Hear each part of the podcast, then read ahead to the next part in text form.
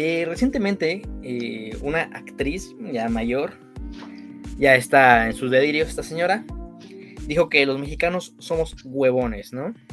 Entonces, este, refiriéndose a esto porque los mexicanos no les gusta trabajar, no les gusta hacer nada, no les gusta hacer nada más de su vida, solo les gusta quedarse pues, si bien en el conformismo o en lo, mediocre. Esta, quien dijo esto pues fue Laura Zapata, este, creo que no debemos entrar en tantos detalles, pero pues me hace mucha, mucho eco esta frase con la, película que, vamos a punto, estamos a punto de analizar llamada El infierno. Y es porque, si bien en los primeros minutos de la película trata sobre un migrante que, obviamente vive en el norte, Damián Alcázar, que muda a los Estados Unidos para, para conseguir una vida mejor. Veinte años después, da, por entender que se fue en, los noventas y regresa aquí en el 2010 da por entender que él, espera que pues, México haya progresado de muchas cosas, ¿no? Que sea más avanzado. Y realmente encuentra en un país sumido en la violencia, eh, pues en muchas cosas, ¿no?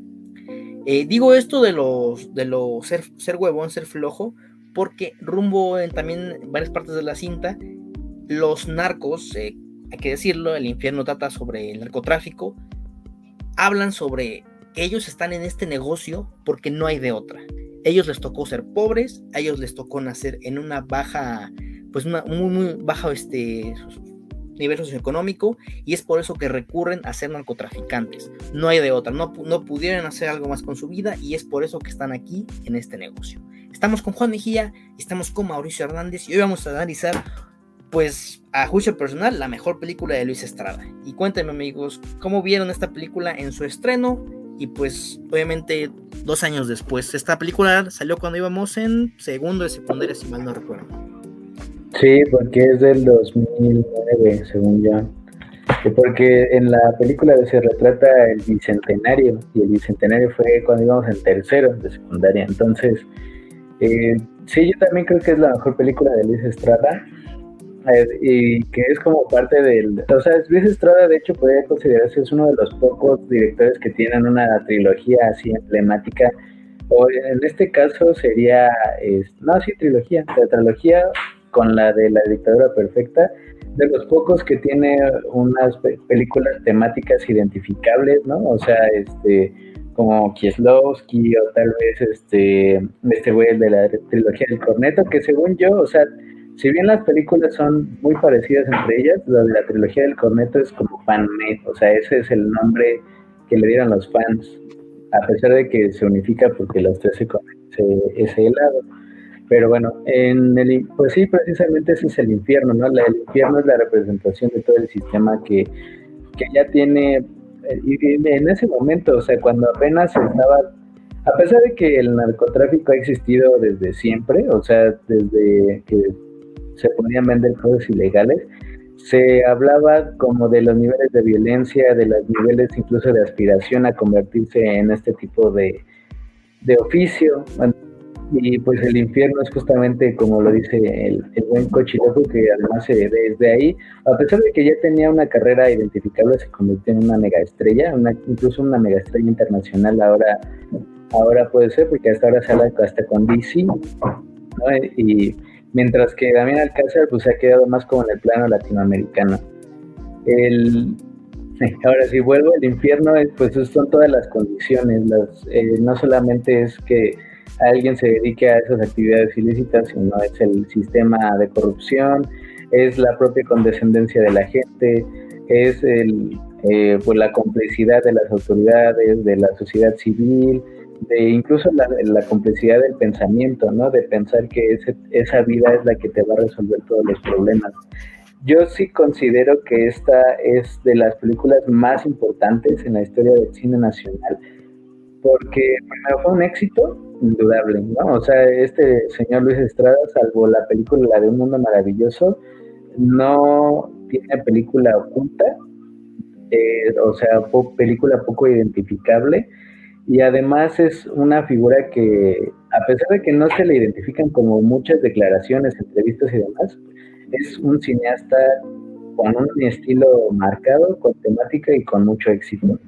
Y el infierno yo creo que es ese punto culminante, ya ni siquiera la de la dictadura, yo creo, porque esa, a pesar de que cayó en un momento muy preciso, dentro todavía del sexenio de quien se está burlando, eh, eh, no creo que la forma en la que se anticipó de todas las condiciones o la, o la manera en la que los fue expresada cayó en un punto tan importante y tan preciso de la historia del país como, eh, como es esta película.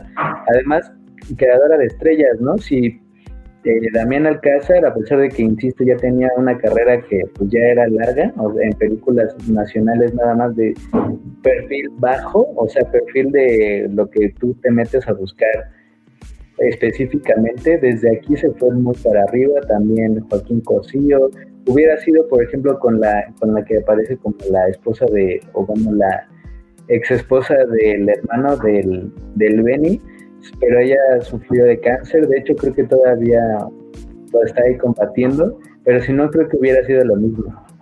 Entonces, eh, sí, yo, yo fácilmente la pondría tal vez en el top 20 de las mejores películas del cine nacional y una que verdaderamente todos los mexicanos conocen, o sea, todos saben quién es el cochiloco, todos saben eh, quién, quién es Damián Alcázar, tal vez no el Benny, pero que Damián Alcázar sale en el infierno.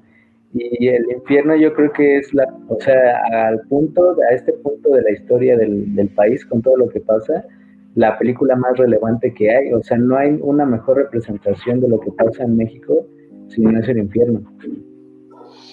Yo me acuerdo que, bueno, como, como contexto, que yo había visto la ley de Herodes, pues yo creo que un poco antes de, de esta película, digo, nuevamente, como decía, estábamos en segundo de secundaria, parece, o sea, entonces pues, seguramente fue pues, quinto o sexto de primaria, me acuerdo, pues, digo, dentro de las este, consideraciones que tienen las, este, las clasificaciones y todo, eh, yo me acuerdo que sí fue así como de, a su madre, ¿no? O sea, y, sí fue algo impactante ya para, ya cuando entré a secundaria ya un poquito, un poquito más consciente, recuerdo que tenía Luis Estrada como en una, en una buena, este, en buena consideración, ¿no? O sea, justo porque ya empezaba ya a tener como, eh, pues, pues a esa edad empieza como con ciertas ideas y todo, entonces decía, no mames, Luis Estrada ya, este, acá, ¿no? De parte de la ley de Herodes, pues como que muy chida, a lo mejor un mundo maravilloso, a, la fecha no me acuerdo bien de qué va, me acuerdo haberla visto dos, tres veces, pero decía, no, es que la ley de Herodes es, fuerte, ¿no? Entonces me acuerdo, me acuerdo que más o menos me acuerdo cuando, cuando anunciaron el infierno, ¿no? O sea, dentro de, o sea, es como de, ah, no, pues ya va a ser otra película de Luis Estrada, ¿no? Este, y sí me acuerdo que en ese momento ya se estaba hablando de... No, no estoy seguro, pero creo que ya se estaba hablando, de, por ejemplo, salió esta canción de los Tigres del Norte, de este, la de la granja, eh, la de la Sila PR, está amarrada, no sé en qué año salió, pero supongo que pues, más o menos por ahí, porque me acuerdo que mis compañeros la cantaban y una vez los regañaron porque pensaron que estaba acá algo así, este, no me acuerdo cómo estuvo, pero pensé que estaba diciendo perra a una maestra, ¿no? Entonces, este, el chiste es que como que ya tenía como cierta idea, digo, dentro de las consideraciones de la edad, ya tenía como cierta idea de que estaba eh, pasando, a lo mejor muy escueta, y me acuerdo haber visto esta película nuevamente como con este shock de, pues, de la violencia y todo. Yo me acuerdo que también lo que me había gustado mucho de la ley de Herodes había sido pues el humor negro que, que, se presenta y que decías, madre, o sea, sí, sí se avientan unas acá bien, este, bien ácidas, ¿no? Que dices, güey, verga, ¿no? Y justo, justo eh, cuando entré a ver el infierno, no me acuerdo, no, no la entré a ver, seguramente la vi en pirata, ¿no? Porque pues no creo que me hayan dejado entrar a verla. Este, sí, o sea, justo en esta, en esta, este sentimiento amargo que te deja al final de la película. Por ejemplo, la ley de Herodes termina con este sentimiento de como de desesperanza. De, después de medio haberte reído ácidamente y todo, te deja con este sentimiento de desesperanza de decir, güey, no, qué cañón, ¿no? Y esta, y esta película te deja con el mismo sentimiento, ¿no? O sea, empieza justo como con esta idea, pues, un poco dramática, pero poquito a poquito pues se dan así como situaciones medio chistosonas o de humor negro en el sentido de que dices, bueno, pues cuando les van a ofrecer droga al, del, hotel o cuando este, pues no sé, ¿no? De repente llega con la mamá y le ofrece y la mamá así como de, bueno, no me des el reloj y cosas así. o sea, dentro de la misma de la misma tragedia que están viviendo, o sea, logra, logra poner como esas cosas, este, las torturas y todo, cuando le dice eres un poeta pinche Benny, ¿no? O sea, es como, como cosas así que dices, o sea, sí está cagado, pero ese, ese sentimiento de humor negro de decir, no me debería de estar riendo de esto, o sea, esto no debería de ser gracioso, ¿no? Y al final esta, este sentimiento de desesperanza y de decir, estamos tan hundidos en la mierda, o sea, sí estamos, es justo, o sea, dentro de esta representación tan, tan, tan fiel o tan, tan buena que hace Luis Estrada, como decía Mauricio, sí, sí te deja este sentimiento de, pues no sé, ¿no? Digo, dentro de, de este choque de, sentimientos, justo porque creo que es como lo más poderoso, ¿no? como este choque de sentimientos entre la comedia y el, y el drama, que te deja como todavía más, más este, hundido, ¿no? Te deja más como de madres, güey. Al menos hasta que en la película eh, el personaje de Damián Alcázar empieza a trabajar, pues todo es una comedia, ¿no? O sea, incluso cuando lo asaltan, así dices, eh, lo asaltaron, ¿no? Algo común, algo que podemos ver en las noticias, algo que asaltaron a pasajeros de la combi, ¿no? Algo común.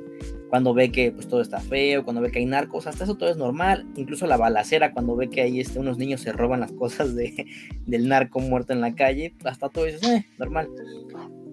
Te estás riendo, jejeje, captas las referencias, ¿no? Pero no es hasta el momento en el cual el personaje de. ¡Y se me olvidó! La, que interpreta a la cucaracha. Silverio Palacios. Gracias, Silverio, Palacios.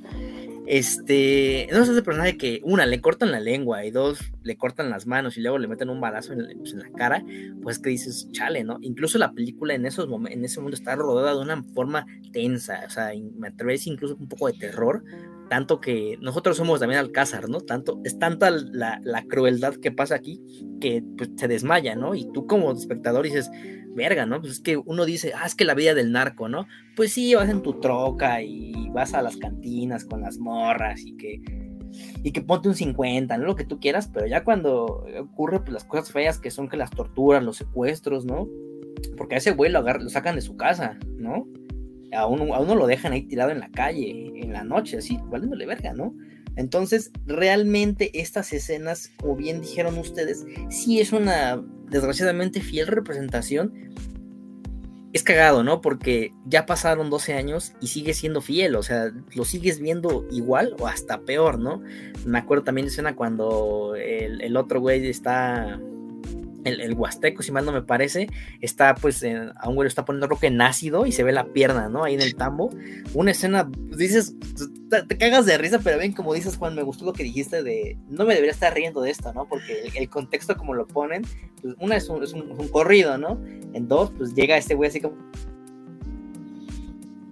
Y sí recuerdo que esta película yo la vi, este, pirata, este, de morro, obviamente, y mi, papá la compró y fui como de chale, ¿no? O sea, qué tan culera está la situación del país como para que se haga una, una, se haga una película de esto, dos, salga a la luz porque ya saben que el gobierno no muchas veces antes, antes ahora ya es un poco más difícil, pero antes no dejaba que esas cosas, ¿no? Y más en un sexenio pues donde la violencia pues era conocida en los libros de historia y en el en el en la cultura popular como pues, de las más violentas o si no es que la más violenta, ¿no? De hecho, sí, o sea, es curioso que lo menciones porque pues, Calderón más que Fox, sí sacó, sí quitó cosas. Por ejemplo, aquí Tomatidato hubo un capítulo de South Park que se llama El último de los mexicanos, que lo muestra a él, o sea, sale el presidente de México que es él, y lo mostraba, o sea, ni siquiera le hacían como una burla, un chiste, sino que nada más salía él así, este, dando, creo que estaba dando un discurso, y después, o sea, cortan a otra cosa, pero lo, o sea, lo mencionaban y lo ponían y Calderón mandó a quitar ese episodio de South Park. O sea, existe el doblaje y todo, pero en México nunca se transmitió.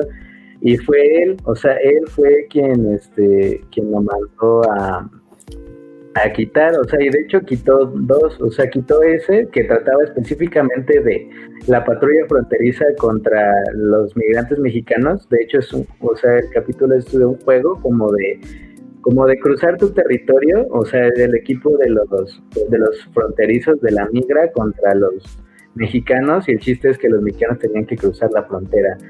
O sea, era un capítulo muy eh, pues sí, o sea, muy obvio en lo que trataba, pero la verdad es que la, la idea era eh, determinar que los mexicanos, pues como que eran una parte importante de Estados Unidos. Y aún con ese argumento, el güey lo mandó a quitar. Y otra iba, otra película que se llama De la Infancia, que de hecho es de las primeras que mostraba, pues era, es de Carlos Carrera, Carlos Carrera, el del crimen de Padre Amaro, el del héroe, o sea, alguien con un nombre. Y ese güey mandó, bueno, en ese momento esa gobernación y el INCINE mandaron a enlatar esa película por la representación de la violencia infantil, o sea, violencia infantil tipo golpes y traumas. Y porque ahí ya se empezaba a mencionar el tema del narcotráfico en colonias pequeñas. Y esa es una de las historias más claras que de enlatar pero aquí a Luis Estrada pues no se lo pudieron hacer porque pues ya era Luis Estrada y venía con el antecedente de que en el 99 también se la querían se la querían enlatar, cosa que le salió al revés porque la película fue un éxito, o sea, con y de ahí pues comenzó la carrera y el boom con la figura de Luis Estrada. Pero bueno, eh, esa, por ejemplo, esa, esa escena de, del ácido es una referencia al, pozolero, que de hecho es uno de los primeros criminales grandes que se mencionan como parte de los nuevos sicarios, que son súper violentos, así. Ya se hablaba no solamente del negocio, sino que se hablaba específicamente de la muerte, de la violencia, del gore y del involucramiento de la sociedad civil, porque eh, parte importante del infierno es mostrar que el del hotel está coludido, el de el, el bulag, el de, ¿cómo decirlo? El de, bueno, pues donde están bailando las chavas, pues el de Arrabal está coludido, también el güey, el único que no está es el tío que es el del es el mecánico, pero porque él pues como que le tiene cierta aversión a los delincuentes. Pero de ahí en fuera todos están coludidos en, en, esa parte del país, porque de hecho eh, sí se muestra que es un pueblo muy pequeñito, o sea, es un pueblo así de que todos se conocen y demás. Y, o sea, e, insisto, o sea, la forma, la precisión en la que se demostraba pues un estilo de vida ya construido allá con el, el narcotráfico, creo que era, era impactante, porque en ese momento la guerra, si bien ya había estallado y ya había cobrado miles y miles de vidas, todavía no se llegaba a normalizar como ese nivel de involucramiento del, narcotráfico en, la vida de México. O sea, no como por ejemplo cuando salió eh, la dictadura perfecta, donde sí hay escenas donde se muestra el narco y demás, aunque no específicamente va de eso, pero ya, ya había las cifras, por ejemplo, había un famoso ejecutómetro en un programa de televisión que se llamaba El Almadazo que llevaba un conteo de las muertes que se hacían por ejecución en México y terminaron así como arriba de los 100 mil. O sea, eso son cifras de alguien de un país en guerra, o sea, de Siria, de Pakistán, o sea, cosas que se mencionan con una ligereza total y en ese, en ese momento histórico era impresionante y más verlo en el cine con, con todas las restricciones que todavía involucrado un, un gobierno de un partido conservador en, la mayoría de los aspectos.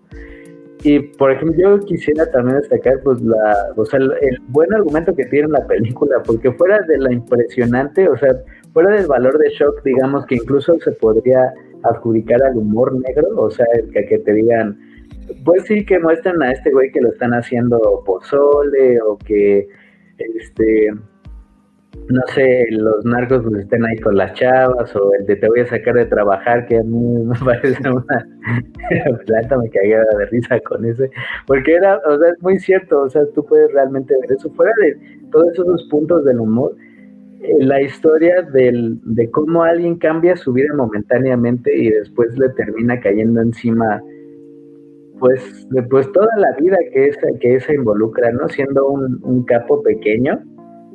Y que, o sea, lo de cómo después va la policía y se meten y demás, o sea, es, es un argumento muy bien armado, porque recuerdo que alguna vez leí una crítica que tildaba a Luis Estrada como de sensacionalista, y, bueno, no sé, sensacionalista de dónde, pues en qué país vives, o sea, eso pasa todos, todos los días, y, pasa en pueblos olvidados como en pequeños órdenes de gobierno o grandes órdenes de gobierno, o sea, del el ganadero oculto que en realidad se dedica a otra cosa, ahora está más, más vigente que nunca con el narcotráfico y los delincuentes ya involucrados incluso en negocios legales. O sea, incluso se habla, por ejemplo, de, y que de hecho es parte de la película hacia el final, que este güey se vuelve presidente municipal. O sea, y eso pasa en muchos poblados del país.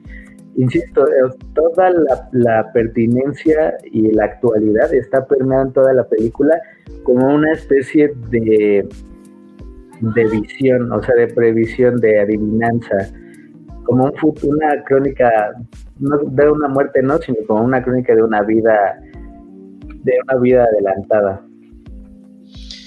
Ahí, este, ah, por, ah, quería como partir de la idea de que, pues, a final de cuentas, creo que Luis Estrada hace sátiras muy interesantes, ¿no? O sea, nuevamente, desde, esta, es una, esta es una gran sátira en, el sentido de que, pues, a final de cuentas va, eh, bueno, porque lo acabo de buscar en, en, Google como la definición y justo, ¿no? Esto dice, ¿no? Que es como parte, parte de la sátira y digo, también es como poquito de conocimiento general, que es como sacar los vicios o las partes negativas de, de las situaciones, ¿no? Y a partir de, de, estas partes negativas, pues hacer comedia y pues, de alguna manera hacer una especie de comedia, comedia negra o humor negro, ¿no? Entonces creo que justo eh, en esta idea de que, pues, si estás mostrando los vicios, a final de cuentas, pues vas a terminar en, en un en un, en un lugar malo, ¿no? En el sentido de que, pues a lo mejor, si, si estás, este, si estás viendo todo lo malo, pues obviamente va, va, vas a terminar en un, en, un, en un mal lugar como a nivel este, historia o a nivel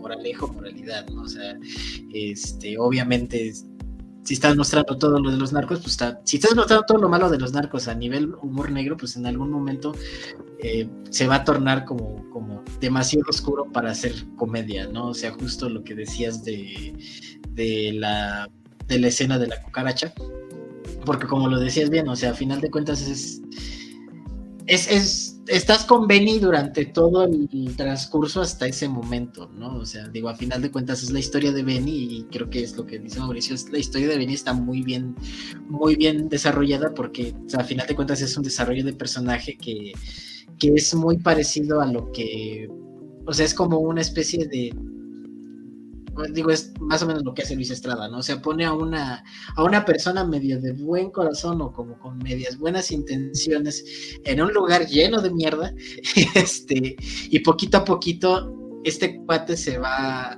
acostumbrando a las, este, a cómo, a cómo son las cosas en ese lugar, ¿no? A final de cuentas, por ejemplo, también en la ley de Herodes lo que hace es, este, pues eso, ¿no? Se pone al, al mismo Damián Alcázar en un lugar en el que todos están coludidos, hasta el padrecito, ¿no? O sea, está la del burdel, está la del está el padrecito y todos están en la misma, en el mismo sistema, ¿no? Acá pasa igual, o sea, como dice Mauricio, llega y todos, todos están, entonces como dices, bueno, y justo, o sea, todo, todo empieza eh, con el desarrollo de Benny llegando a la ciudad y dices, bueno, pues se, reencuentra con su hermano que era narco y que lo mataron y aparte todos están hundidos en la pobreza y, este y la violencia y, cómo matan a un cuate así en la calle y de repente este y son unos chavitos no que los que los que están ahí también este involucrados y todo no y de repente pues dice oh, está bien feo no y de repente llega un momento en el que necesita dinero urgentemente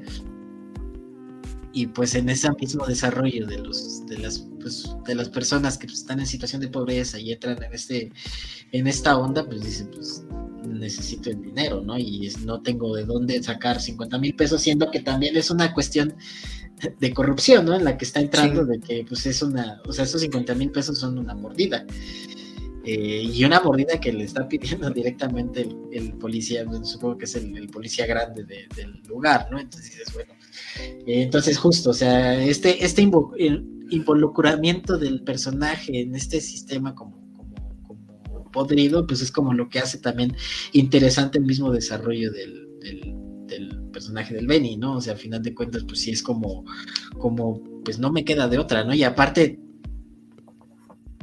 o sea, ni siquiera llega un momento en el que no es ni me queda de otra, ¿no? O sea, llega un momento y unos montajes en el que, pues él ya está disfrutando también de la vida, ¿no? O sea, que también te muestran que, pues que estos cuates, pues sí, pues sí, a lo mejor se meten por, por necesidades y todo, pero pues llega un momento en el que, pues tanta, tan exceso, tanto dinero que pues están viendo a final de cuentas y tanto poder, pues te, pues te enferma, ¿no? O sea, igual le pasó al político de la ley de Herodes, ¿no? O sea, te, te, enferma, te llega a tal punto de que te, te, te pones tan mal que te valen todos, ¿no? Y te valen todos y te valen todos. Y aquí lo que, lo que sucede está justo, bueno, porque lo hablaremos más más adelante, pero justo lo que sucede con el con la vuelta de tuerca, con el sobrino y todo, como que sí lleva el personaje a un lugar como, como diferente del que estaba y no es nada más como, como alzar, alzar, alzar hasta que hasta que por él mismo cae, ¿no? O sea, esto es como de todos estamos en esto y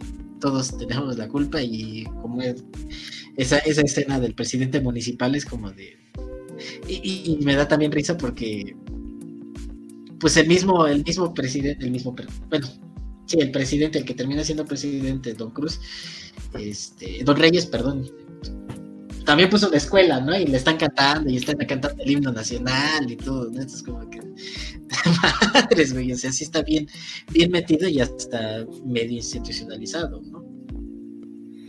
¿Saben? Me acuerdo también del uno de los plot twists que hay cuando pues este Benny decide eh, querer entregar a don, a don Reyes este, y quiere dar con los federales, ¿no? Que pues es con el papel de Daniel Jiménez Cacho, gran papel, por cierto, donde él sale cine, este, y con la revelación, ¿no? De que a quién le habla, a su jefe, ¿no? Y pues quién es Don Reyes. Y me acuerdo que cuando en su momento la vi dije, verga, o sea, no mames, o sea, es que ya ni siquiera puedes, este, ir con las cacas grandes, ¿no? Porque realmente hasta dónde está, hasta dónde están manchados, ¿no? Que en este caso, pues, son los federales y pues no es como que sea la policía de la esquina o la de la delegación, o sea, realmente, pues ya es algo, como bien dicen ustedes, sistemático, ¿no?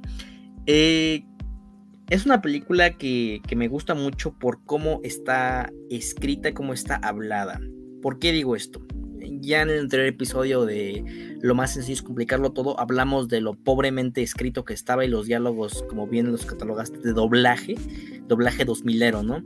Pero aquí realmente cuando tú oyes hablar al Benning, oyes hablar a, a la viuda de su hermano, a su sobrino, al cochiloco, incluso venga, al, a Don Reyes o hasta el, federal, eh, que es el personaje de Daniel Jiménez Cacho, así habla un mexicano, o sea, venga, o sea, desde el, el, rancho o hasta el que está más estudiado o letrado, como bien se dice, así habla un mexicano, o sea, realmente no ves que este güey diga, chavos, les propongo una cosa, ¿no? No, a ver, o sea, y como, y como bien lo dijo este ahí en esta parte, el cochiloco, a ver, sin tanta vuelta, ¿no? O sea, tírele, ¿no? Y así es como la, jerga mexicana, es como así, así lo habla. Así la vas a escuchar en el metro, la vas a escuchar en el trabajo, la vas a escuchar en la tienda, la vas a escuchar en todos, hasta en los lugares más este, acomodados que hay aquí en México. Así vas a escuchar hablar a una persona precisamente que vive en México, ¿no? O sea, y no importa si nosotros que vivimos en la ciudad, o sea, porque incluso allá en el norte que se habla de una forma diferente y que tiene un acento diferente, ¿no? O sea, pero con palabras así, palabras más, palabras menos, pero aún así es a lo que voy. Es y es a lo que voy que Luis Estrada sí entiende de quién está escribiendo y a quién desarrolla. En la ley de Herodes vemos aquí pues un político, como bien dijiste, aquí pues, pues ni malo ni bueno, ¿no? Un político a fin de cuentas y que aún así cuando hablas se le entiende, o sea, sabes que es de aquí, sabes que podría ser un padrino que tuviste o si realmente un, un político que está en, en, campaña, está llegando a hacer a la comunidad pues cosas buenas, cosas malas. En este caso pues puedes oír a, a digo, puede pasar que conozcamos algún, alguna persona que cometa delitos y sabes que así habla, ¿no? Realmente que así, que así se mueve, así se, la, las, las, este, las pistolas. Realmente Luis Estrada entiende al mexicano y es por eso que pienso que sus películas, como ya las mencionan ustedes, también la toda perfecta. Ya veremos cómo se viene ahí que vive a México. Este, esperen próximamente cuando se estrene el episodio aquí. Este, ya veremos ahí. Eh, sí entiende al mexicano y entonces es tan genuina la representación de todos los personajes aquí que no debería ser, pero la gente es muy próximo, ¿no? O sea, lo sientes como, como, como si los conocieras de verdad. Y más allá de que los actores, pues sí, saben desempeñar su trabajo, no es como que se agarren a, a, una Dana Paola, realmente, o a, o a la amiga de Ana Paola ahí, ¿no? Y es que yo creo que tampoco debería ser tan difícil, o sea, es que, o sea, el problema aquí, no digo que Luis Estrada a lo mejor viniera así de que de los barrios más bajos de, de Azcapotzalco, ¿no? O sea, tampoco. Pero yo creo que la observación es algo muy importante. Yo, yo por eso, o sea, a veces no consigo cómo es que los diálogos pueden ser tan artificiales en en, por ejemplo, en la película en la anterior de la que hablamos, la de esta de Ana Paola, o sea, los diálogos son muy artificiales, o sea, realmente nadie habla de esa forma, de la forma en la que ellos hablan. Y eso es a lo que me, entonces me refería con teatralizado, porque eh, la diferencia, por ejemplo, de entre también el teatro, dependiendo de, la obra que sea, pues es que el, diálogo siempre busca ser un poco demasiado expresivo. Y aquí yo creo que es muy expresivo nada más por los vocablos que utiliza, o sea, de...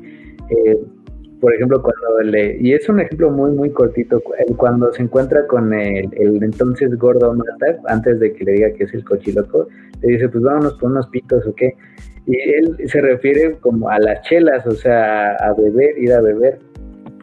Y, o sea, hay cosas pues son muy coloquiales, o sea, expresiones que realmente te puedes este, encontrar en cualquier lugar o que has escuchado a alguien decir, o cuando de, es que estoy metido en un broncón y dice, pues que pues, hay que bajar a alguien, ¿no? Que entonces, vaya, o sea, y eso que nosotros, pues creo yo no hemos conocido a nadie que se dedique a eso, o a lo mejor ustedes, quién este, pero vaya, o sea, sí te puedes imaginar que son, esa es la jerga que ellos utilizan. Y, y yo honestamente creo que para cualquier persona lo más fácil debería ser hacer el diálogo, porque es muy raro que alguien se ponga a representar algo que no conoce, o sea, al menos al principio, ¿no? O sea, ya si te quieres luego aventar una película de que la época de oro del cine nacional, pues bueno, órale, a lo mejor ahí tienes que estudiarlo un poquito, eh, pero en este caso, o sea, en, digamos, en trabajos más cercanos donde se puede percibir proximidad entre el objeto y la persona, creo que eso podría ser lo más fácil. Tal, o sea, lo más fácil hacerlo verosímil, pero no necesariamente hacerlo virtuoso, como yo creo que pues es, esta película, ¿no? Y además llena de imágenes eh, emblemáticas, ¿no? O sea, lo de este el cuando llega y cuando el cochiloco le apunta al Benny, o sea, eso hasta se hizo un meme, ¿no? O sea, el, el cuadro directamente donde le está apuntando, donde no se ve nada más que él apuntándole, se hizo hasta un meme, este, lo de el, lo del pozolero, o sea, lo, después ya cuando el, el, este güey, el Reyes, le pega a su hijo, que además es gay, ¿no? O sea, incluso ahí sí ya le quieren ver muy avanzado, o sea, ese pequeño hilito del hijo gay narco, o sea, eso es así de que tabú, hiper tabú, porque parte de la y que creo que está representada en este güey el Reyes, pues es como la masculinidad, pero al mismo tiempo se lo madre a su esposa. Entonces, o sea, son, y eso es pura, pura comedia, o sea, no te estás refiriendo como a una crítica o así de que a un estudio avanzado de la masculinidad en el narco, sino es una, simplemente es una, una burla, ¿no? Así como un tipo de ironía de este güey el machote con los gallos y con vestido de oro y la madre, y eso se lo madre a su esposa y la esposa es la mera jefa, ¿no? E, y la esposa, además, más cabrona que es la que le pide este, ejecutar a quien, a quien se echó al hijo, ¿no?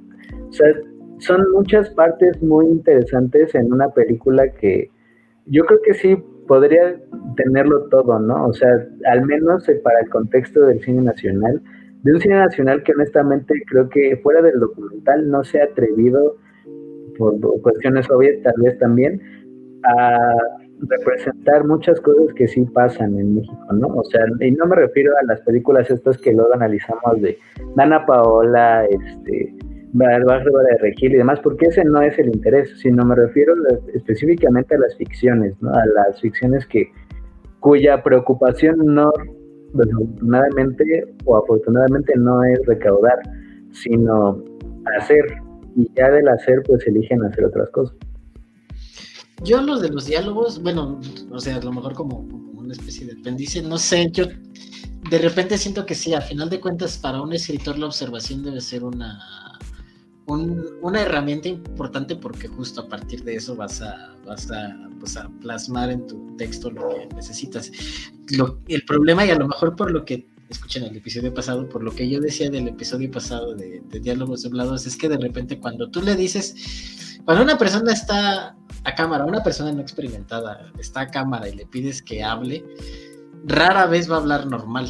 O sea, creo que al menos como actuado, o sea, si le pides como que medio actúe, o sea, sí tienes que dirigirla para que pueda, este, pueda hablar, pues más o menos como tú quieres, porque, o, o incluso como, como ella habla, ¿no? O sea, sí le tienes que decir, no, pues a ver, échame como alguna línea o dime algo, ¿no? Como de, pues eso, eso eso haz, ¿no? Eso más o menos este, hazlo. Y lo digo porque, pues, al final de cuentas, en proyectos escolares y todo, siempre se veía como esta, esta tendencia a tratar de de hacer lo que tienes la referencia, ¿no? Y por eso hablaba de, que se veía como doblado. Este, que de repente dices, no sé, no sé, me imagina, a lo mejor un ejemplo como un poco, un poco por fuera, pero pues, ¿cuántos videos de terror no están tratando de hablar como Dross, o cuántos videos de, tops no, no hablan así, ¿no? Entonces creo que a final de cuentas, creo que siempre te vas como con la referencia, y si no estás experimentado, pues obviamente si te están pidiendo que hables como en una película, pues vas a hablar como en una película, a lo mejor como demasiado expresivo y terminas hablando como Chavo del 8, ¿no? Pero justo, o sea, y esto, y esto, bueno, el Chavo del 8 cuando están jugando, ¿no? Buenos días. Eh, pero justo, justo esto lo digo porque creo que estoy completamente de acuerdo de que una de las cosas como más interesantes de esta película es, este, es el, la escritura de los, diálogos, incluso pues cómo los interpretan los mismos, este, los mismos actores, ¿no? O sea, yo, yo me quedo con la escena de, de cuando le está diciendo justo que Damián Alcázar le está preguntando, oiga, mi coche, pues no sé, no le das miedo así como irse al y le empieza a decir, infierno, güey, o sea, no te acuerdas cuando estábamos viviendo el perro frío y le empieza a decir, ¿no? O sea, como, como justo estas, estas, este uso de los modismos, creo que sí está bastante fino, o sea, en el sentido de que sí, sí, sí supieron eh, entiendo que Luis Estrada es, el escritor, entonces, pues sí supo como ponerlos en donde iban, ¿no? Porque pues al final de cuentas a lo mejor tú tratas de poner modismo, modismos o groserías que siempre pasa, ¿no? y muchas veces también en, mismas películas mexicanas tratan de usar groserías y como, como jergas que pues de repente se utilizan y se quieren usar, de repente se, terminan sintiéndose fuera del lugar, o sea, terminan sintiéndose como de este, pues no sé, ¿no? A lo mejor como medio estereotipados, algo, algo extraño, ¿no? Y creo que mucha de la virtud de esta película eh, y de la escritura de los guiones es que no se ven estereotipados, o sea, sí, no se ven estereotipados, o sea, se ve como si realmente fuera una persona hablando y justo esta, estas ondas a lo mejor que de, pues, a quién hay que bajarse, o sea, cosas así, ¿no? O sea, ni siquiera es como, como específicamente a lo mejor de narcos, sino a lo mejor como de, personas que se dedican a la delincuencia, ¿no? O sea, por ejemplo, eh, pues, personas del barrio, cosas por el estilo, ¿no? O sea, que de repente a lo mejor escuchas, ¿no? ¿A quién hay que bajarse? O cuando te vas a pelear, a lo mejor, ¿no? Es como de, ¿a quién hay que... Un tiro.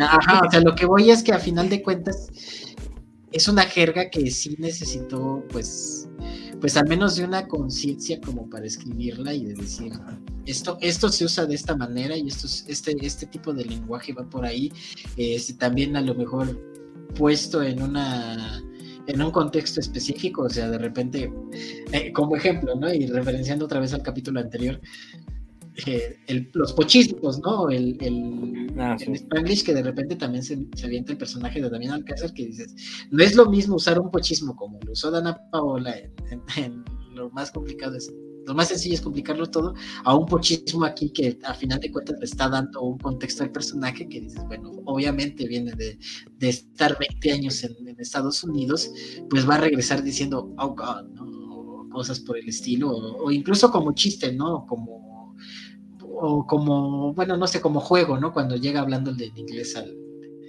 al tío, ¿no? Entonces, sí. que incluso hay, eh, que es parte del mismo desarrollo de personaje, como, como el lenguaje del Benny, el lenguaje incluso corporal del Benny va cambiando conforme va, este, va avanzando la película, ¿no? O sea, al principio pues llega timorato, llega tímido, llega como, no me diga eso. Hombros caídos, hombros caídos.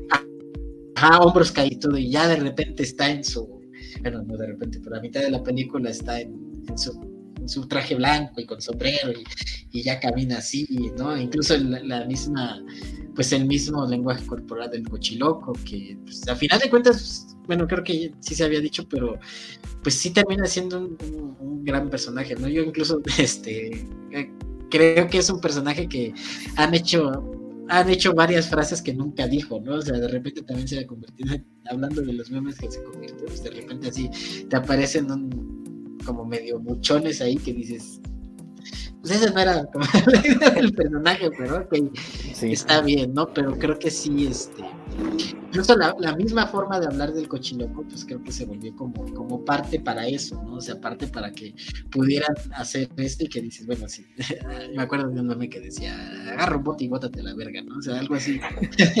sí, me lo imagino diciéndolo con el tipo de pero, por ejemplo, ¿de qué personaje del cine mexicano ha habido memes así de que, de frases que nunca dijo tal? O sea, solo de él, o sea, de él en cualquier película. O sea, eso habla, por ejemplo, de relevancia, porque es de las pocas películas mexicanas que están metidas en el imaginario cultural entre una entre 99 y otras gringas, o sea, una, y esa una, pues es esta.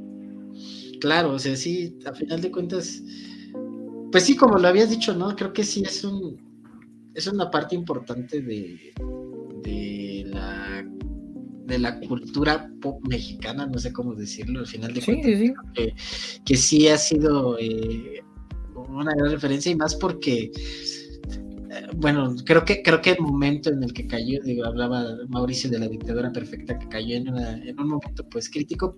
A lo mejor yo lo que sentí con la dictadura perfecta también es que de repente decía cosas, cosas que a lo mejor era como obvias dentro de la misma crítica, ¿no? O sea, como que decían, ah, ok, sí, esto, pues sí, el Peña está vendido a Televisa y este, Televisa este, hace chanchullo y cosas por el estilo, ¿no? O como cosas que, que a lo mejor como que ya estaban entendidas y ya estaban en el imaginario y fue como medio descubrir el hilo negro, ¿no?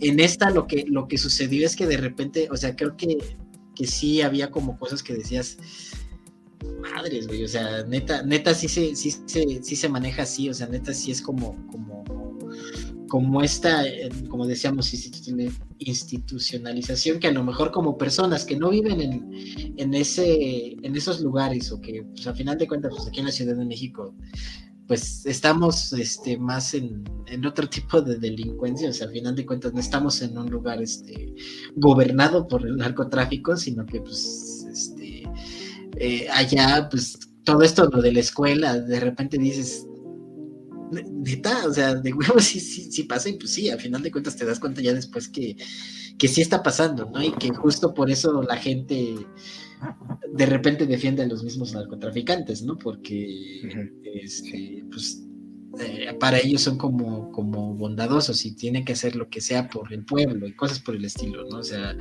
eh, y pues no me acuerdo en qué. Ah, pues en, Ya no estoy aquí, ¿no? También de repente aparece una escena donde les están dando despensas a los a las personas, los narcotraficantes, ¿no? Entonces, bueno, creo que, creo que ese tipo de cosas a lo mejor no están tan en el imaginario colectivo en ese momento, y con estas como que surgieron y como que se mostraron y dijeron, así está la cosa, ¿no? O sea, así está la cosa con toda esta, con toda esta situación que aparte nosotros medio sabíamos también, o sea, digo, era 2000, 2009, estábamos justo en el momento, en el momento crítico y, eh, a mí me parece como, como también el momento de 2010, ¿no? Y hablábamos de que estaba a punto de ser el bicentenario. Y al principio de la película creo que aparece el logo de México Bicentenario 2010 o algo por el estilo. Y al final ponen este feliz no me acuerdo cómo que viva México. Eh, ajá, que viva México 2010, ¿no? Entonces, justo en ese, en ese, en ese momento en el que no sabíamos qué estaba pasando realmente, pero este, pero sabíamos que algo malo estaba pasando porque lo veíamos en las noticias, en los periódicos, eh, un montón de, decapitados y, bueno, cosas, cosas por el estilo. Y cuando ponían en el puente así los cuerpos, tú decías, ¿qué onda, no? O sea, ¿qué es lo que, qué es lo que realmente está pasando? Y justo creo que la película lo que tuvo es decir, esto, esto es lo que está pasando, este es el, país en el que justo ahora estamos viviendo. Y, y lo más chistoso es que de manera irónica decía, y pues que viva México, ¿no? O sea, que viva México 2010, bicentenario, bicentenario de la, de la revolución, ¿no? Entonces, sí, justo, justo en este, este eh, sí, bicentenario de la independencia y centenario de la revolución, ¿no? Entonces, era por esa, y decías, y justo te quedabas con esta idea de, lo que decía al principio, ¿no? De madres, güey, o sea, con esta sensación de desesperanza de, ¿y qué va a pasar, no? Porque justo al final de cuentas, al final de la película, pues es como de, pues regresamos al, al, ciclo, ¿no? O sea, al final de cuentas el ciclo se repite. Y pues si no es el Ben, si no es el hermano del Benny, es el Benny, si no es el hermano, si no es el Benny, pues es el sobrino del Benny, ¿no? O sea, todos están hundidos en, en, la porquería y, y y es ese sentimiento, ¿no? Y, cuándo va a terminar, ¿no? O sea, como lo decía al principio Daniel, al, momento todavía no hemos terminado, ¿no? O sea, todavía siguen habiendo este, muertos, balaceras en el norte y cosas por el estilo que dices, o en la esquina. Ajá, sí, o sea, y sigues eh, lo que decías, ¿no? También parte de ese, de ese mostrar cómo están las cosas es que sigue siendo relevante al final, a, últimas, a últimos días, ¿no? O sea, no, no fue algo que se quedó nada más en 2010, sino que dices, o sea, qué triste, ¿no? Que dices, eso sigue pasando hoy en día y que nuevas narrativas siguen saliendo de esa de esa temática, como en el episodio que ya hablamos de este, me fue el nombre de la película, la de suspenso, la de la búsqueda del chavito, la de la señora que está buscando sin señas particulares. Señas particulares. Que al final cuenta ya está siendo como una especie de, género y es una narrativa que ya está en el imaginario colectivo y que, y que como decía Mauricio, a lo mejor como que esta, esta película fue la que la puso en el, en el, en el punto principal, o bueno, en su punto máximo, ¿no? Y que a partir de ella se han medio derivado otras, otro tipo de narrativas de la misma, de la misma temática, ¿no? Algo que me gusta también de la, de la cinta es que se dedica a hacer una fiel representación sobre la vida del narco, ¿no? Ya lo dije en su momento, se ve la opulencia de estos, estos personajes, con cómo se ven con los trajes, ¿no? Con las, este, estas puntas que le ponen a sus botas, no, no sé cómo se llaman, este, cómo bendicen a la pistola, ¿no? También es una escena bastante curiosa porque también te dicen que pues, en estas regiones la, iglesia está coludida con ese sistema, ¿no? Ya lo dije, pues todo es sistemático. Entonces, como vemos que también el padre ahí, pues también pide mochada para, para bendecir la pistola, este, la, la troca, ¿no? Ahí también, no es una camionetita ahí mierda, ¿no? O sea, es una, una troca aquí para, para aguantar los madrazos. Entonces, más allá de esto, me gusta, bueno, obviamente no me gusta la violencia tanto así, pero me gusta que haga una representación que no por el hecho de que tengas dinero, porque este, ganes aquí los, los, miles de dólares o que pues, andes aquí codeando en, cualquier bar con, con, las morras más este, esplendorosas, pues te estás este, salvando de muchas cosas, ¿no? Y es el hecho de que, por ejemplo, el cochiloco, pues pese a que era aquí el primero del jefe, güey, eh, pues, le mata a su hijo, ¿no? Y ahí, lo dice él, a su consentido. Entonces, ver ahí a, a, Joaquín cómo se desgarra ahí por, porque su hijo está, ya está balaseado, ¿no? Y ver también los ojos de Damián Alcázar de verga, o sea, es que que esto está bien culero, ¿no? Y lo ves en esa misma escena, puedes ver a estos dos actores pues realmente actuando como una persona en la vida real sin ser narcotraficante o sin estar ligado al narcotráfico, pues ha padecido estas cosas, ¿no? Estas pérdidas.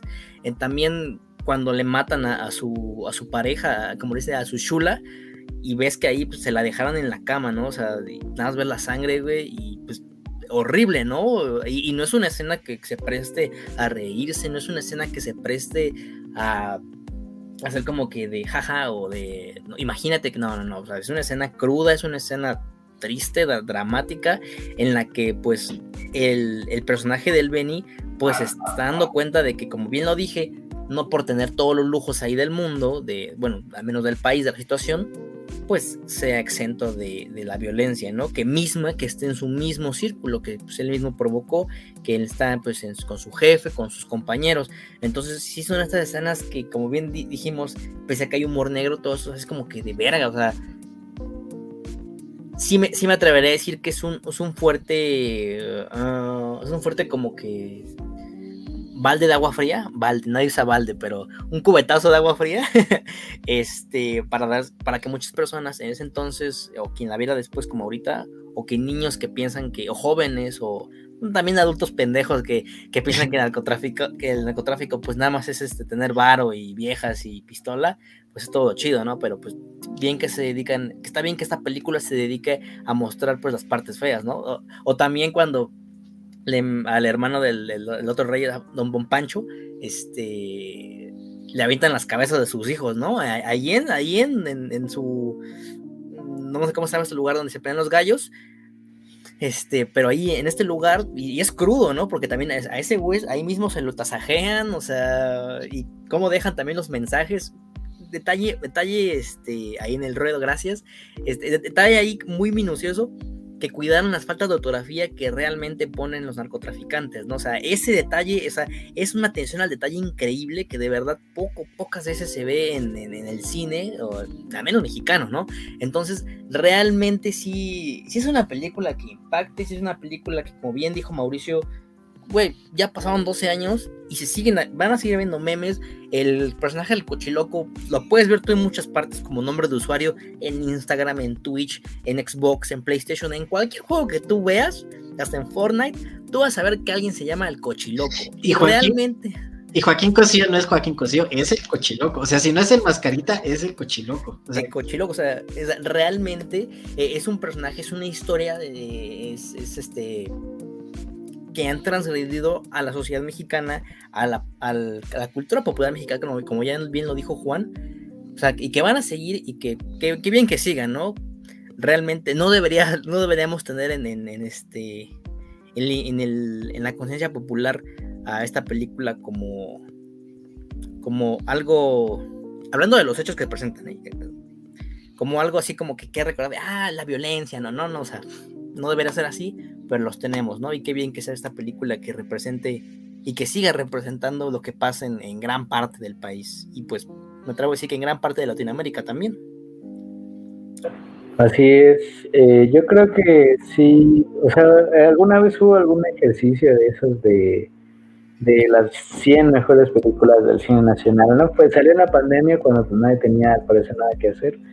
Y no recuerdo en qué lugar estuvo esta película, pero yo creo que no fue un buen lugar porque mm, digamos que las personas que la hicieron pues estaban como más apegadas a ubicar otras películas que tal vez a reconocer, por ejemplo, la importancia social que tiene esta película, la importancia cultural que tiene esta película y honestamente yo sí creo que la, la importancia cinematográfica, porque desde una visión historiográfica se va a recordar el infierno como la obra culminante de, Luis Estrada, como una creadora de al menos dos estrellas internacionales, como un éxito rotundo en taquilla y además como una suerte de presagio de lo que se vivió en el país durante, pues yo creo que tal vez ya para siempre, o sea, no, o sea, digo, no somos expertos en política ni nada, pero realmente yo no veo cómo esta situación ahorita con todo se puede revertir.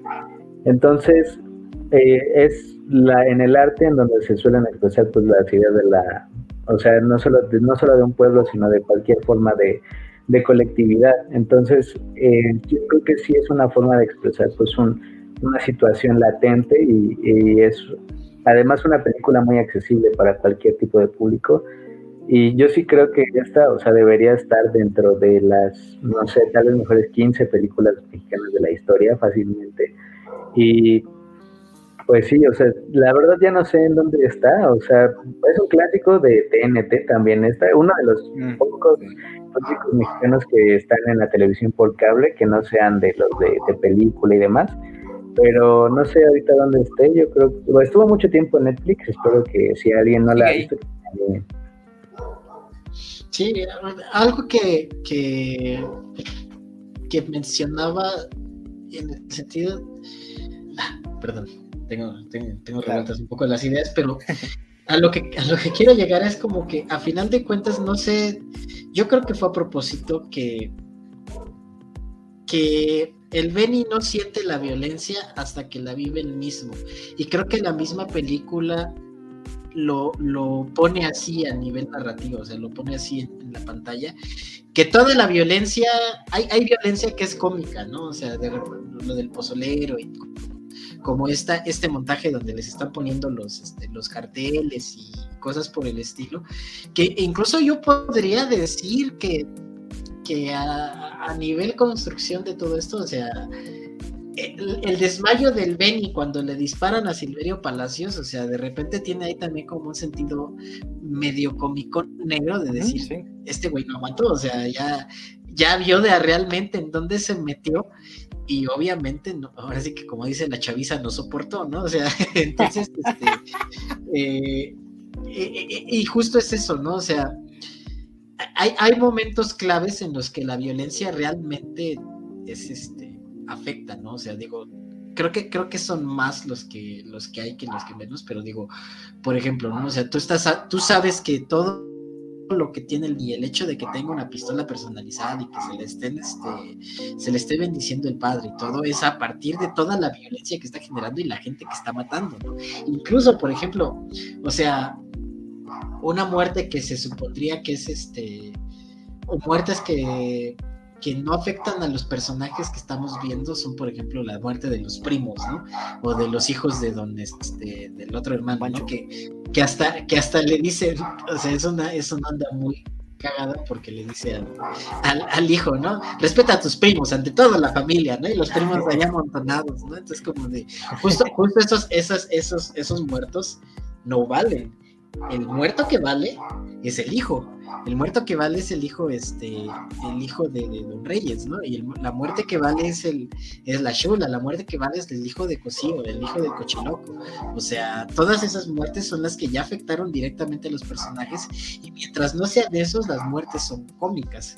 Y, al, digo, a final de cuentas, pues también de repente nos ha pasado, ¿no? O sea, mientras, mientras veamos al muertito en el metro con un, este, con un, ¿cómo se dice? Con un encabezado cagado, es como de, ah, mira, o sea, sí dices, estos cuates, ¿no? Pues dices, mira qué cagado, ¿no? Mientras, mientras ese muertito no lo conozcamos, vamos a estar desensibilizados a la violencia, porque a final de cuentas creo que, creo que ya en este momento y con todo lo que pasamos y con todas las imágenes que se vieron en el periódico durante esos años y durante los años consiguientes, ya también estamos desensibilizados a la violencia que vemos en, en, este, en las noticias y todo eso, ¿no? Y creo que también es como, como algo eh, importante a lo mejor que yo, yo opino que fue a propósito, yo opino que sí, todas las muertes este, son, a lo mejor no en este sentido como ensayístico, pero dices, bueno, sí, las muertes importantes van a ser trágicas, ¿no? Nos vamos a burlar de eso. Este, pero sí, digo, ya para, para, para dar como, como esta conclusión, creo que sí es una, eh, a final de cuentas es una, es una gran película. Luis Estrada sigue como dentro de, mis estimaciones, aunque La Dictadura Perfecta no me gustara a lo mejor tanto, digo, creo que La Ley de Herodes y El Infierno son películas mexicanas que yo tengo como en, gran estima porque justo como que esta, esta narración del personaje, de cómo se va involucrando y aparte como eh, esta sátira política que tienen ambas y es como en específico esta también, eh, pues, a final de cuentas también satiriza como, como algo que, que de repente pues igual y a lo mejor ahorita dices, ah, una película así, ya con el nivel que tienen los, los, este, los narcos y todo, ahí sí, ya hasta, hasta miedo puede dar, ¿no? O sea, que dices, ¿cómo, cómo Luis Estrada sigue vivo, ¿no? O sea, sí, sí, digo, este, hizo burla del PRI y todo, pero ya hacerle burla al narco en un momento en el, en el que ya estaba fuerte, dices, sí, como el meme, ¿no? Mira, mira el tamaño de esos huevos, ¿no? Entonces creo que sí, este, creo que a ese nivel este, está la película y pues sí, este, pues sí, sí está Netflix, entonces pues, digo, está, digo, dura dos horas y media, un poquito la se pasan rápido. no se, no se, no se notan.